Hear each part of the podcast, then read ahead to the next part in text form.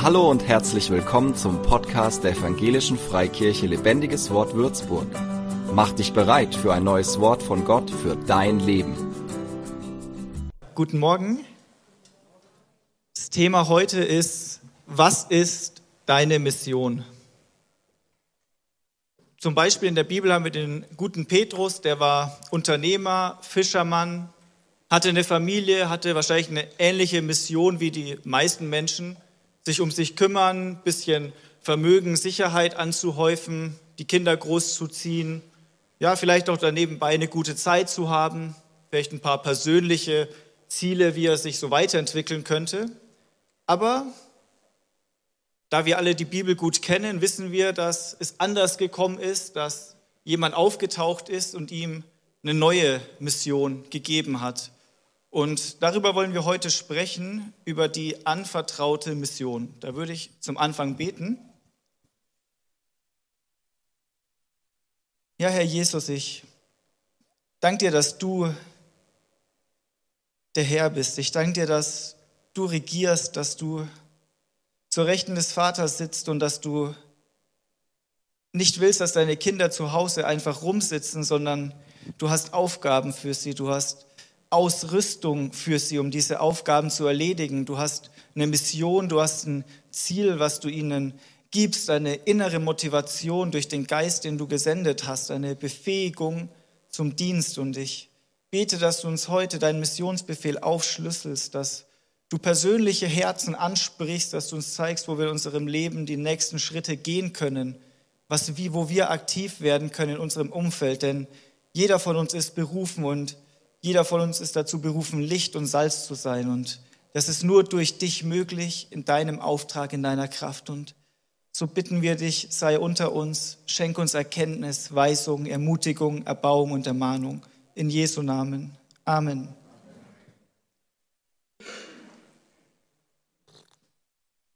Genau wie ihr unschwer raushören konntet, geht es heute um den Missionsbefehl.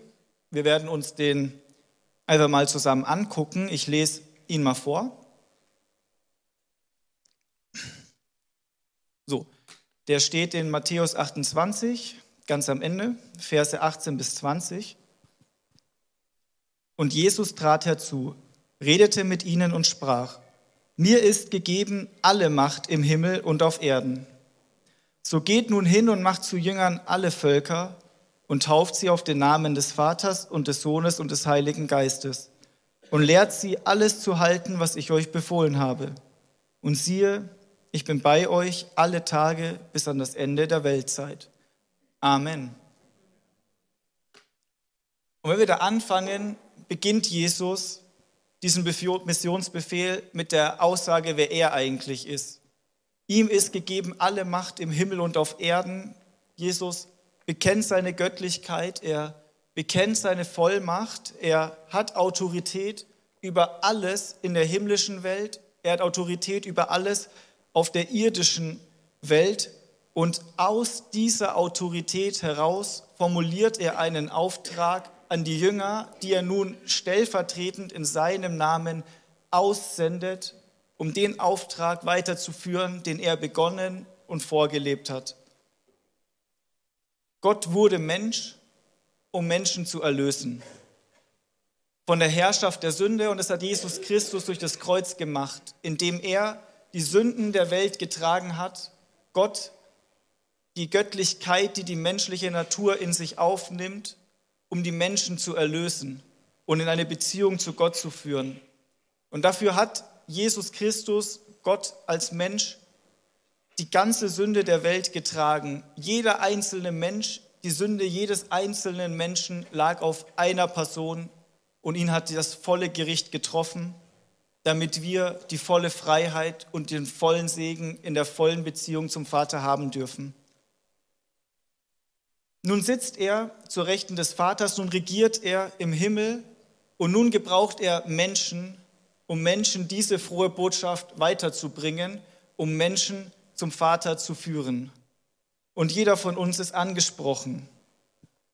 Jesus kam, um den Verlorenen zu suchen, um den Kranken zu heilen. Manchmal haben wir so dieses Bild, dass manche Menschen zu verloren sind für Jesus, das gibt es eigentlich nicht. Niemand ist zu verloren für Jesus, sondern genau da will Jesus dann hin. Und wenn wir die Evangelien lesen, dann sehen wir, dass Jesus auch genau zu diesen Leuten gegangen ist. Halleluja. Und du bist Teil von Gottes Kindern auf dieser Welt. Amen. Und das bedeutet, dass du in seiner Vollmacht ausgesendet bist. Du hast diesen Auftrag geerbt. Jesus Auftrag ist jetzt dein Auftrag. Und du wirst auch vor Gott eines Tages in irgendeiner Form dich dafür verantworten müssen, wie du damit umgegangen bist. Es wird Ingolf Elsel hat es hier gesagt, mal ein Lohngericht geben für die Kinder Gottes, wo bemessen wird, wie wir hier gebaut haben auf dieser Welt. Und so sollten wir das ernst nehmen, nicht weil wir süchtig nach Lohn sind oder uns erheben wollen, sondern weil der Auftrag so wichtig ist und weil da draußen wirklich Menschen sind, die Jesus brauchen. Und weil wir das haben, was sie brauchen, weil wir den kennen, den sie brauchen, haben wir die Verantwortung, es ihnen zu geben. Die erste Handlungsanweisung an den Jüngern, an den Jünger ist erstmal, so geht nun hin. Jesus ist zu den Menschen gegangen. Er hat nicht gewartet, bis die Menschen zu ihm gekommen sind, obwohl das auch passiert ist. Und wenn wir uns in unsere Gemeindebox so reinsetzen und uns richtig gut gehen lassen, uns gegenseitig segnen und von einer toten Welt da draußen erwarten, dass die, die gerettet werden wollen, wohl zu uns kommen sollten und der Rest hätte ja Pech gehabt, sie haben sich ja dazu entschieden, dann ist da irgendwas faul in, unserem, in unserer Motivation, unserer Ausrichtung. Wir dürfen Gemeinde leben und lieben, aber Gemeinde richtet sich immer nach außen an den Verlorenen. Gemeinde rüstet immer aus und ist immer ein Licht in die Welt hinein. Jünger Jesu sein bedeutet, immer auf Menschen zuzugehen. Und die Motivation daher ist die Liebe für Gottes Schöpfung, Mitgefühl für die Verlorenen. Wenn wir Jesus anschauen, dann sehen wir, wie aufrichtig er bewegt war durch das Mitgefühl und die Liebe für den Einzelnen da draußen. Wenn wir an einer anderen Stelle in Matthäus lesen, Kapitel 9, Verse 35 bis 37, Dort steht, Jesus durchzog alle Städte und Dörfer. Er ging hin. Er ist zu den Dörfern gekommen. Er lehrte in ihren Synagogen, verkündigte das Evangelium von den Reich und heilte jede Krankheit und jedes Gebrechen im Volk. Als er aber die Volksmenge sah, empfand er Mitleid mit ihnen, weil sie ermattet und vernachlässigt waren wie Schafe, die kein Hirten haben. Da sprach er zu seinen Jüngern, die Ernte ist groß, aber es sind wenige Arbeiter. Darum bittet den Herrn der Ernte, dass er Arbeiter in die Ernte aussende. Seht ihr dieses Mitgefühl, was Jesus dort hat für den einzelnen Menschen? Wenn wir kein Verlangen danach haben, das Evangelium rauszutragen und zu verbreiten, dann liegt es meistens daran, dass diese Motivation, die Jesus hatte, in unserem Leben noch nicht so vorhanden ist, wie sie vorhanden sein sollte und könnte. Jesus sieht, wenn er in die Welt sieht, eine ermattete, vernachlässigte, hirtenlose Schafherde, die einen Hirten braucht. Und ich würde es mal so formulieren, deine Sicht auf die Welt und auf die Verlorenheit der Welt, die beeinflusst ganz stark dein Handeln.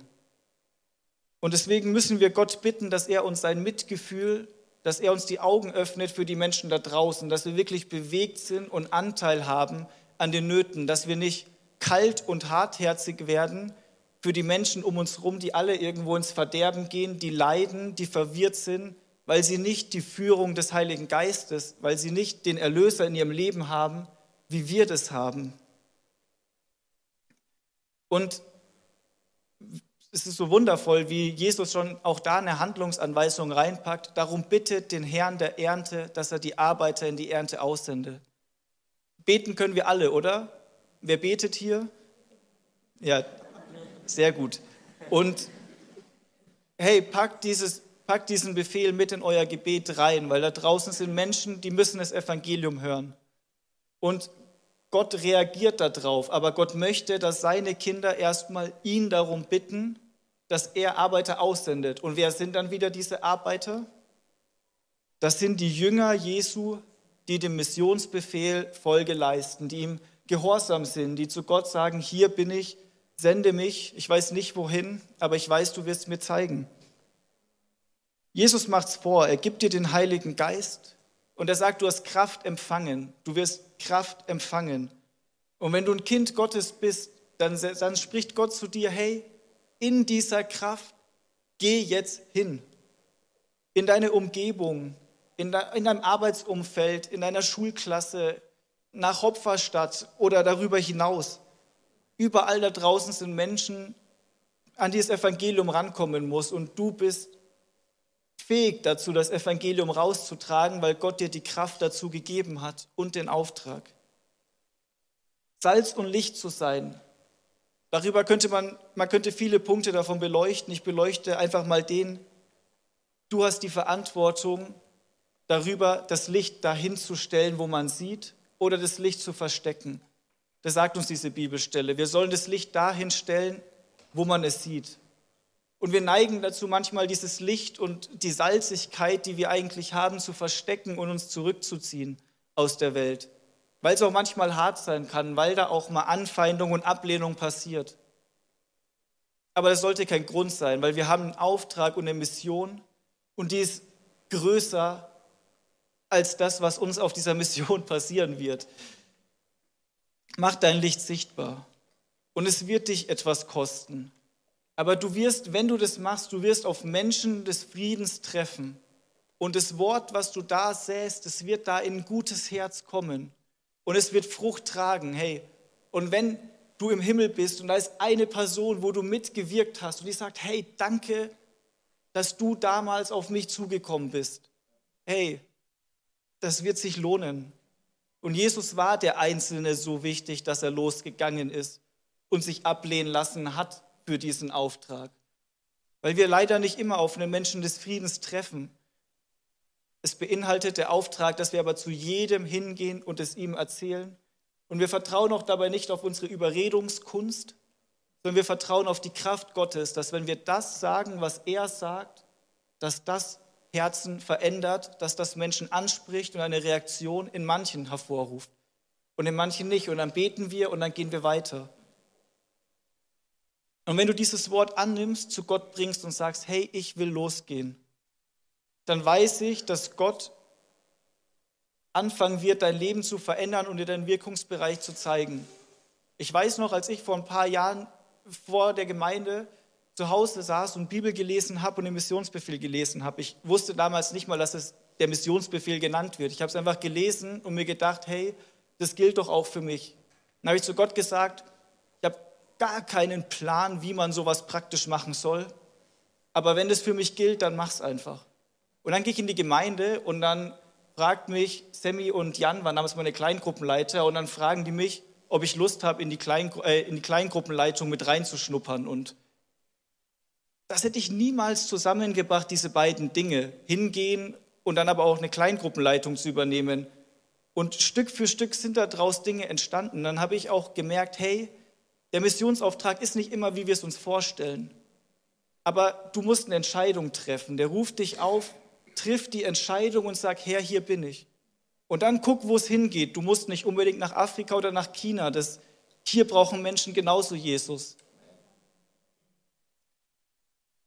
Der nächste Schritt ist, macht zu Jüngern alle Völker. Es, Jesus ging auf Menschen zu und er fordert sie zur Nachfolge auf. Es geht nicht darum, Übergabegebet zu sprechen, sondern es geht darum, die Herzensentscheidung zu treffen, Jesus nachzufolgen, zu sagen, hey, ich will Jesus nachfolgen und das tun, was Jesus sagt. Und so investiert Jesus seine Zeit und seine Ressourcen, seine Nerven nicht da rein, in den Tempel zu gehen und die Abläufe dort zu optimieren, irgendwie das religiöse System umzukrempeln, sondern er schnappt sich ein paar Leute, die nicht wilder hätten sein können, und er investiert sich vollkommen in sie.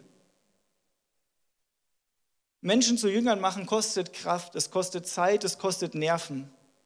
Aber wenn du es nicht tust, dann machst du nicht das, was Jesus gemacht hat. Und hey, das ist wie bei dem Punkt davor, wir haben keine Ahnung, wie wir zu Jüngern kommen und wie wir das machen. Aber wenn du die Entscheidung triffst und sagst, Gott, hier bin ich, gebrauche mich und lehr mich, wie das funktioniert, dann wird er dir zeigen, wie du das tun kannst. 100 Prozent. Und so bitte Gott konkret dir mal eine Person oder ein paar Personen aufs Herz zu legen. Geh auf sie zu, lad sie zum Essen ein, such Gemeinsamkeiten, ein gemeinsames Hobby. Freunde dich an, lern diesen Menschen kennen. Versuch mal rauszufinden, hey, wie tickt der, was geht bei dem? Investier dich in sein Leben und hab Anteil. Das ist auch nicht so eine mysteriöse Box, dein kaltes Evangelisationsobjekt, sondern das sollte auch dein Freund sein, dein Kamerad, jemand, mit dem du gerne auch Zeit verbringst, dann in einer gewissen Form. Und wenn du da rein investierst, da werden Momente der Saat kommen und da werden auch Momente der Ernte kommen. Und wenn dir Gott auch vielleicht keine Person zeigt, dann fang vielleicht beim Step vorher an und sag, hey Gott, wenn du mir hier keine Person zeigst, dann zeig mir, wo ich hingehen soll, wo die Personen sind, die du mir zeigen möchtest. Weil vielleicht sind wir manchmal am falschen Ort. Vielleicht müssen wir erst dorthin, wo unser Segen ist, wo unser Platz ist, wo wir gepflanzt werden sollen. Ich würde euch gern mehr über Jüngerschaft erzählen, weil das ein so Riesenthema ist und so spannend, aber dann sitzen wir noch Jahrzehnte hier. Wir hatten ja auch ein wundervolles Seminar von Ingolf zu dem Thema. Aber wenn der Geist Gottes dich jetzt gerade anspricht, dann gib ihm in dein Herzen einfach ein Hey, hier bin ich, sende mich. Das muss nicht mit einem auf den Boden werfen, mit Tränen oder mit einer krassen Emotionalität einhergehen, sondern es ist, es ist einfach die Entscheidung zu sagen, hey, das ist richtig und ich will es tun. Ja, ich will. Hier bin ich, sende mich. Schaff einen Weg und er wird sich dazu stellen und was bewegen. Und erwarte auch nicht unbedingt dann Ergebnis nach drei Wochen. Vor allem nicht, wenn du Menschen begleitest. Jesus war drei Jahre mit seinen Jüngern unterwegs und die haben sich im dritten Jahr benommen wie Erstklässler teilweise. Und das ist das Gefühl, hey, haben die überhaupt verstanden, wer Jesus ist und das aufgenommen, was er ihnen gesagt hat? Aber Jesus ist dran geblieben, er hat weiter investiert. Er hat nicht gesagt, ey, ich suche mir geeignetere Leute und mache mit denen weiter, mit denen es leichter ist, sondern er ist dran geblieben. Und das ist Jüngerschaft. Und so sollen wir hingehen zu allen Völkern. Die Gemeinde ist immer noch missionarisch. Sie möchte alle Völker erreichen mit der Botschaft des Evangeliums. Da ist kein Land der Welt, keine Nation ausgenommen. Und so sendet Gott aus allen Gemeinden der Welt Menschen in alle Welt. Das ist das, was er tut. Und wir wollen auch eine missionarische Gemeinde sein. Und Deshalb lasst uns wirklich auch am Dienstag zu diesem Missionsabend kommen, uns da hinsetzen, uns da beten für die Leute, die hier auf der Bühne stehen und Werk tun. Lasst uns schauen, wie wir sie unterstützen können. Und lasst uns auch darüber beten, hey Gott, was willst du mit uns als Gemeinde auf diesem Gebiet noch tun? Weil da können wir noch viel mehr tun. Gott hat immer noch Größeres für uns. Und da freue ich mich drauf. Ich habe mich ja so gefreut bei der Mitgliederversammlung, als alle, die neu waren, hier erzählt haben, aus welchem Kontext sie kommen. Und eigentlich kam jeder aus irgendeinem Missionsumfeld. Fast jeder hat schon was erlebt, sich seine Gedanken zum Missionsauftrag gemacht. Und hey, da ist so ein Schatz da, da ist eine Power da. Und Gott sammelt uns hier, damit wir da rausgehen und da was bewegt wird im Namen Jesus.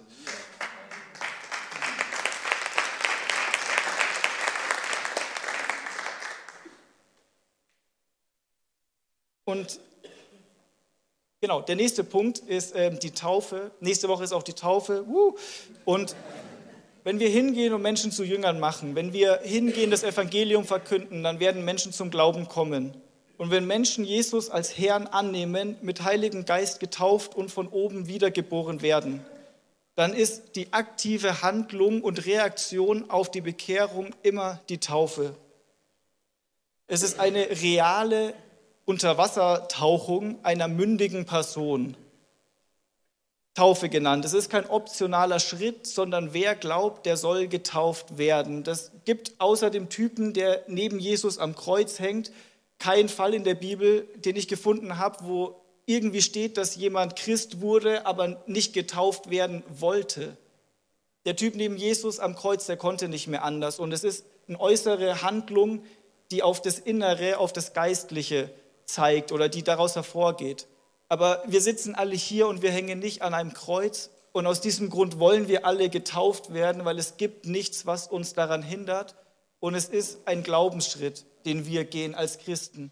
Moslems in anderen Teilen der Welt, wenn sie zum Glauben kommen, die unter Lebensgefahr lassen die sich taufen, weil sie wissen, dass es wichtig ist, Sie geben ihr Leben auf für diese Handlung, sich unter Wasser tauchen zu lassen, weil sie wissen, dass die Taufe symbolisiert, dass Altes abgewaschen wird. Es symbolisiert, dass wir uns mit Jesus Christus identifizieren, dass wir mit ihm gestorben und wieder auferstanden sind, dass wir ein neues Leben haben in Jesus Christus, seine Mission, dass wir ihm gehorsam sein wollen, dass wir ihm nachfolgen wollen und das bekennen wir durch die Taufe. Deshalb gibt es auch keine Taufe von Kindern, weil es wieder eine bewusste Entscheidung einer mündigen Person sein muss.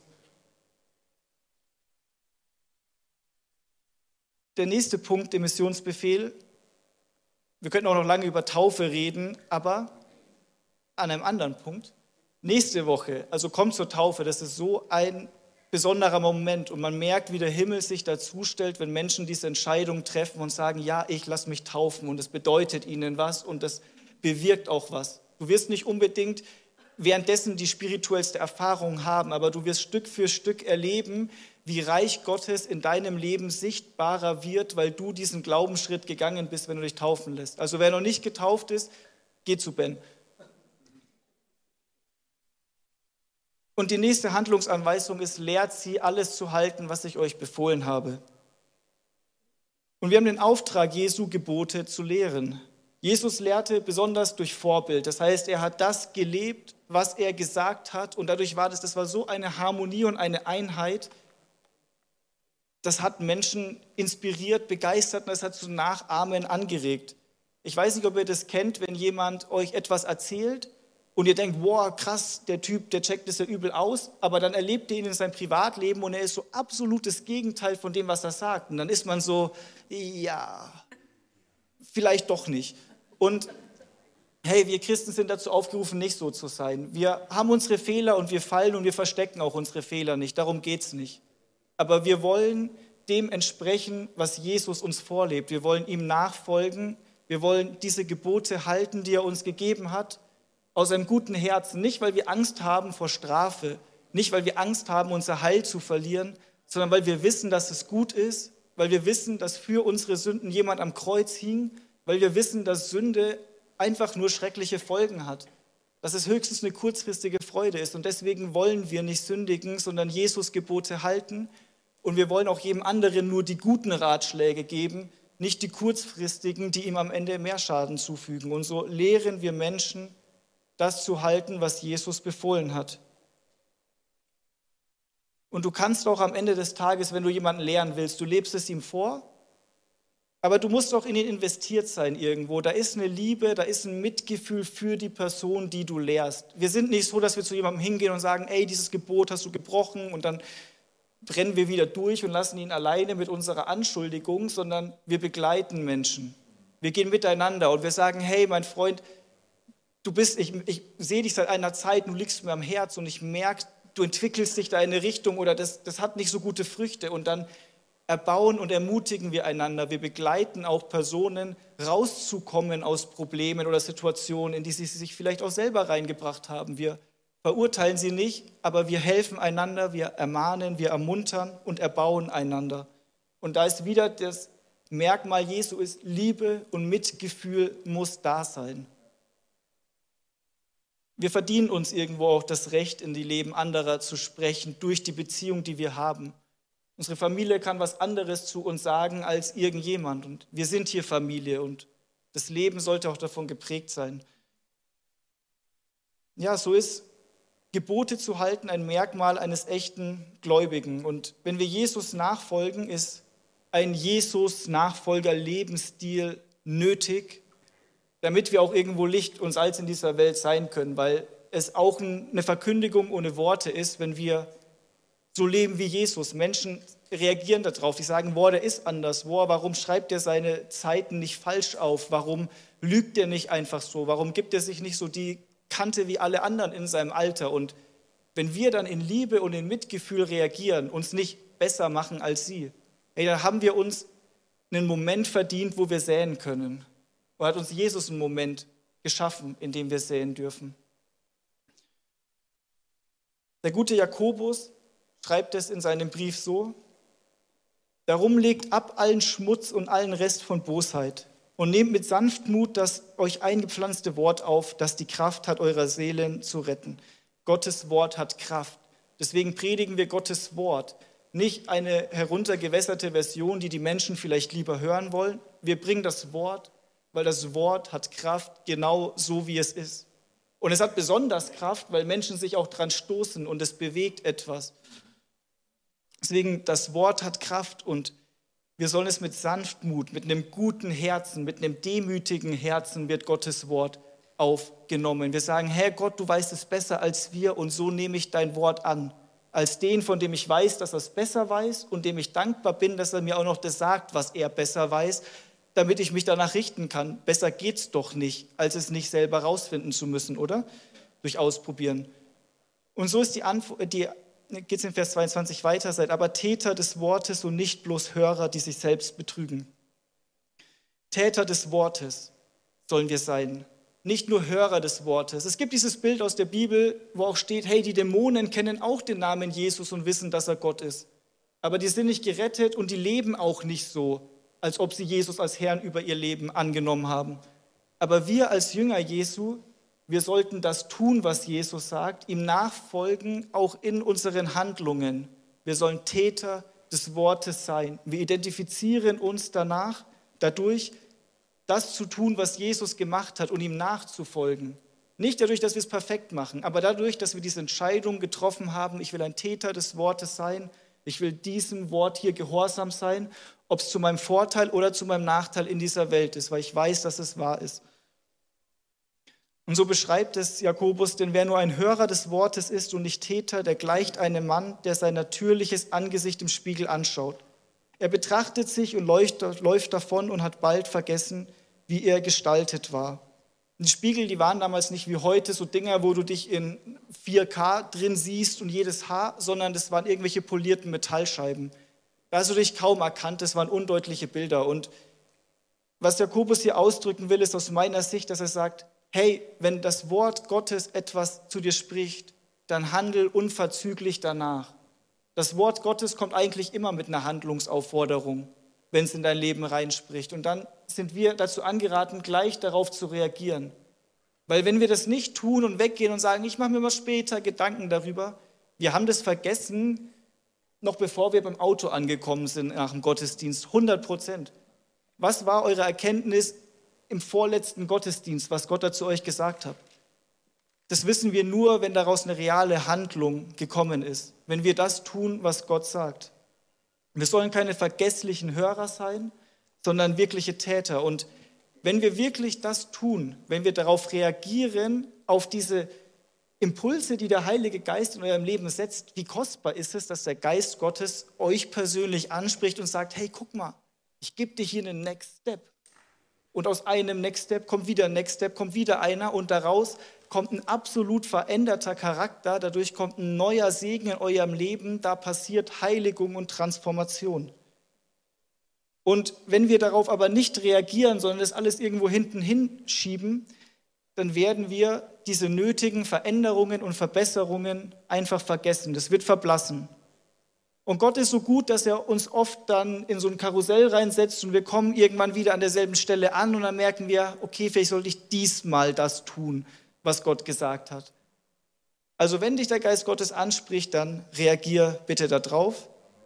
Denn unser Herz ist der Ackerboden, in den der Same gesät wird. Und wenn der Same gesät wird, selbst wenn es der gute Boden ist, da kommen die Raben, die Vögel und die versuchen den Samen wegzupicken und zu klauen. Und da wirken andere geistliche Mächte, die versuchen euch um das zu berauben, wie Gott euch segnen möchte. Und durch Gehorsam überwindet ihr diese Dinge. Und so nennt Jakobus diese Person, die das tut, in Vers 25. Wer aber hinschaut in das vollkommene Gesetz der Freiheit und darin bleibt, dieser Mensch, der ist kein vergesslicher Hörer, sondern ein wirklicher Täter, er wird glückselig sein in seinem Tun. Glückseligkeit, das wollen wir das wünschen wir uns. Wir wollen glückselig sein, wir wollen gesegnet sein, wir wollen Täter des Wortes sein. Und Gott bewirkt mal wieder das Wollen, das Können und das Vollbringen in unserem Leben. Amen. Und wer diese Schritte geht, der wird glückselig genannt. In Vers 26, wenn jemand unter euch meint, fromm zu sein, aber seine Zunge nicht im Zaum hält, sondern sein Herz betrügt, dessen Frömmigkeit ist wertlos. Und das ist eigentlich extrem krass. Im Endeffekt glaube ich, was Jakobus hier formuliert ist, das, was aus deinem Mund rauskommt, ist ein Spiegelbild der Veränderung deines Herzens. Wie sehr und wie weit Gott da drin Haus gefunden hat. Wie viel Raum du ihm in deinem Leben gibst, wird sichtbar daran, was aus deinem Mund herauskommt. Und dieses Wort fromm, was er hier verwendet, ist ein Wort, was eigentlich einen äußeren, zeremoniellen Gottesdienst beschreibt. Und so bezeichnet das, was aus unserem Mund rauskommt, wie unser Lebensstil ein Gottesdienst ist. Und hey, das spricht uns alle irgendwo an, 100 Prozent. Und es geht nicht darum, dass wir verurteilt sind, aber dass wir an diesem Punkt Gott einladen und sagen, Herr, komm da rein und veränder dieses Herz. Und wie passiert es? Indem wir Täter des Wortes werden, indem wir ihn suchen, von ihm hören und das tun, was er sagt. Und es ist immer, tut einfach das, was Gott sagt. Es ist die leichteste Antwort, aber das Schwerste zu tun.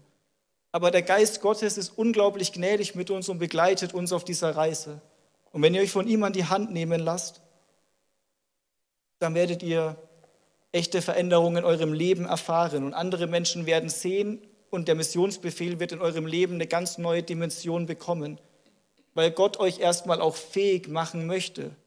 Gott ist nicht daran interessiert, dass wir einfach den Missionsbefehl ausführen, sondern er will auch, dass wir den Charakter dazu haben. Hey, und keiner von uns ist perfekt, aber Gott möchte uns verändern. Der will nicht, der ist nicht interessiert an deiner reinen äußeren Handlung, sondern er will dass du ganzheitlich dahinter stehst, dass es aus der Tiefe deines Herzens, aus der richtigen Motivation kommt, aus der richtigen Beziehung zu ihm. Im Endeffekt spricht uns Jakobus hier einfach an und sagt, du musst selber aktiv sein. Werd ein Täter des Wortes. Wir sollen uns nicht vermischen mit der Welt, wir sollen beten, wir sollen fasten, wir sollen den Nächsten lieben, wir sollen eine Menge an Sünden nicht tun.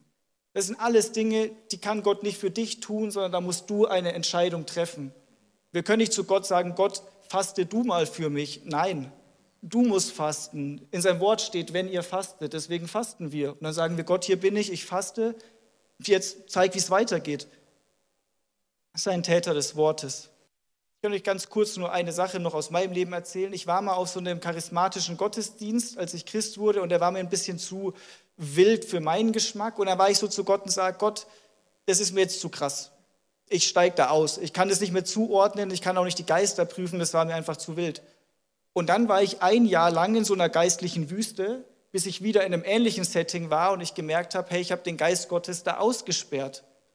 Und damit meine ich nicht, dass wir wild charismatisch sein sollten, aber dass wir Gott nicht rauswerfen sollten in unseren Entscheidungen oder Handlungen, weil Gott darauf ganz klar reagiert. Und er lässt dich deine Entscheidungen treffen. Der ist nicht ein bösartiger Herrscher, der dir was aufzwingt. Aber er weiß, was gut für dich ist. Und wenn du nicht die passenden Entscheidungen dazu triffst, dann beraubst du dich selber um den Segen. Und hey, ich habe Gott in mein Leben gelassen und ich durfte auch Geistesgaben aus einer ganz neuen Perspektive erfahren. Überhaupt nicht so wild wie bei diesem Gottesdienst. Und ich muss sagen, hey, es ist eine absolute Bereicherung und es wäre unsinnig, nicht nach Geistesgaben zu trachten und sich zu wünschen, dass Gott sich auch dadurch in Gottesdiensten und im gläubigen Leben manifestiert, oder nicht? Ich glaube, da sind wir alle einer Meinung. Das Wort Gottes ist korrekt, das Wort Gottes hat Kraft, also vertraut auf das Wort und tut, was es sagt. Und am Ende, so schließt auch der Missionsbefehl, nichts davon ist möglich, wenn es nicht aus der Gemeinschaft mit Jesu kommt. Unser Anhaltspunkt ist nicht, dass wir selber alle anderen Punkte in Ordnung bringen, um dann zu Gott zu kommen oder um ihm zu gefallen, sondern wir fangen am Ende an. Wir fangen an bei der Gemeinschaft mit Gott oder der Anfang. Wir gehen zu ihm. Wir haben eine gesunde Beziehung. Das heißt, wir suchen ihn im Gebet, wir suchen seine Weisung, wir ehren ihn, wie es ihm gebührt und sein Wort sagt. Und aus dieser Beziehung fließt dann ein Segen in die Bereiche eures Lebens. Und macht es auch mal, dass ihr Bereiche eures Lebens Gott gebt, dass ihr sagt, Herr Gott, ich habe dir noch nie den Bereich meiner Arbeit gegeben, ich habe dir noch nie meine Familie gegeben, ich habe dir noch nicht meine Freizeit, meinen Freundeskreis gegeben. Gib ihm mal diese Dinge in der Entscheidung und lass Gott da wirken. Er wird euch überraschen. Jesus lebt es vor. Der ist als erstes den Vater suchen gegangen morgens. Und so brauchen auch wir täglich die Gemeinschaft mit Gott, weil wir so vergesslich sind. Wir sind unglaublich vergesslich, besonders geistlich. Das ist wie eine Demenz fast. Wir vergessen instant, was Gott zu uns gesprochen hat, wirklich. Deswegen ist wichtig, dass wir täglich zu Gott gehen, um uns täglich neu füllen zu lassen. Und er erinnert uns. Er ist echt gut da drin. Und so geht geistliches Wachstum immer aus dem Gebet in der Stille hervor. Viele Leute sagen, dein Dienst wird niemals größer sein als dein Gebetsleben. Und ich bin der Meinung, dass es vollkommen stimmt. Das, was wir bewegen wollen, das muss vorher bebetet werden. Seit wir da drüben beten für die Gottesdienste, das hat nochmal eine neue Power bekommen. Seit Gebet fokussiert wird, da ist eine neue Power und auch in eurem Privatleben. Die Zeiten, in denen ihr die innigste Beziehung mit Gott hattet, da seid ihr anders durchs Leben gegangen, 100 Prozent. Und ihr könnt jederzeit zurück in diese Beziehung. Da ist kein Hindernis, das wurde am Kreuz bereits entfernt. Ja, und so geht diese Mission bis ans Ende unserer Tage, bis ans Ende aller Tage, bis ans Ende der Weltzeit, wenn Jesus wiederkommt, wenn er Gericht und Lohn austeilen wird. Und wir wollen dann vor ihm stehen und diese Worte hören, du treuer Knecht, geh ein in die Freude deines Herrn. Halleluja, wie toll wäre das, oder? Und so sendet dich Gott. Und er verspricht, dass er auf diesem Weg bis dahin mit dir sein wird. Er wird dich nicht verlassen, egal wie du dich verirrst. Er wird dich zurückführen, egal wie groß das Hindernis ist. Er wird einen Weg schaffen, meistens anders, als wir es uns wünschen oder vorstellen. Aber da sind Wege, die sind unglaublich und die huh, werden wir bald hören beim Zeugnisgottesdienst. Also bringt eure Zeugnisse auch vor, weil das ist Ermutigung. Ja, und so sieht Gott auch etwas in uns, was wir nicht sehen. Wir denken manchmal, hey, ich bin so klein, was soll ich denn tun? Ich bin jetzt nicht Ingolf Elsel, ich bin jetzt nicht irgendein Pastor in der Kirche, also was soll ich tun? Denk nicht so von dir. Du bist ein berufenes Kind Gottes, in dir ist der gleiche Heilige Geist und jeder Christ kann sich nur auf genau die eine selbe Autorität berufen und Gott kann durch jeden Christen genau dasselbe bewirken, weil er ist, der wirkt.